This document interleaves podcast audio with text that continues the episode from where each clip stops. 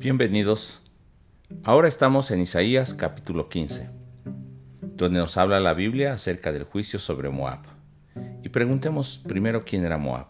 Moab era descendiente incestuoso de Lot con la hija mayor.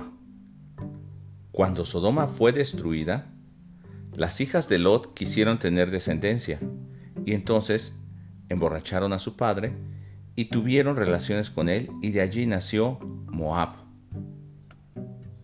Esta región donde ellos se asentaron como nación era una región fértil con canales de riego y fueron conquistados por Israel al otro lado del Jordán cuando Israel llegó a la tierra de Canaán.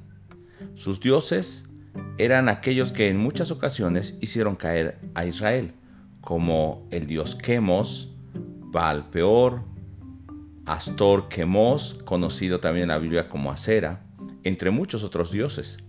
Entonces Dios proclama la destrucción sobre Moab. Habrá llanto en las calles y lloro como de aullido, por el llanto que se oirá aún a lo lejos, por el dolor de esta gente que será tan profundo que será un dolor desde el alma.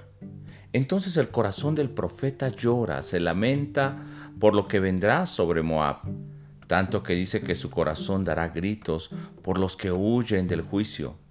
Aún la vegetación verde se secará. Sus riquezas que adquirieron durante tanto tiempo se las llevará el agua.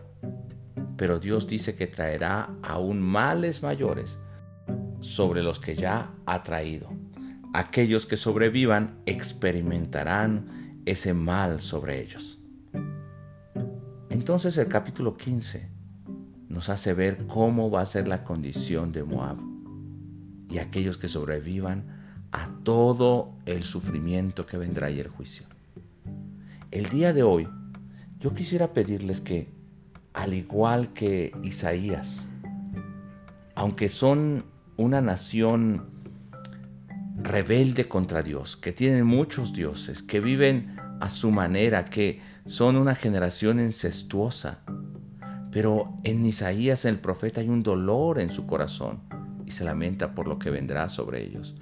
Al igual que Isaías, nosotros hoy dobleguemos nuestro corazón, lloremos por nuestra nación, porque ciertamente tal vez tiene juicio por su mal proceder, por su desobediencia, pero que hoy el corazón de Dios llene también nuestro corazón. La misericordia de Dios llene nuestro corazón y entonces tengamos misericordia y oremos por aquellos que están sufriendo. Espero que mañana nos podamos escuchar nuevamente meditando en Isaías capítulo 16. Dios te bendiga.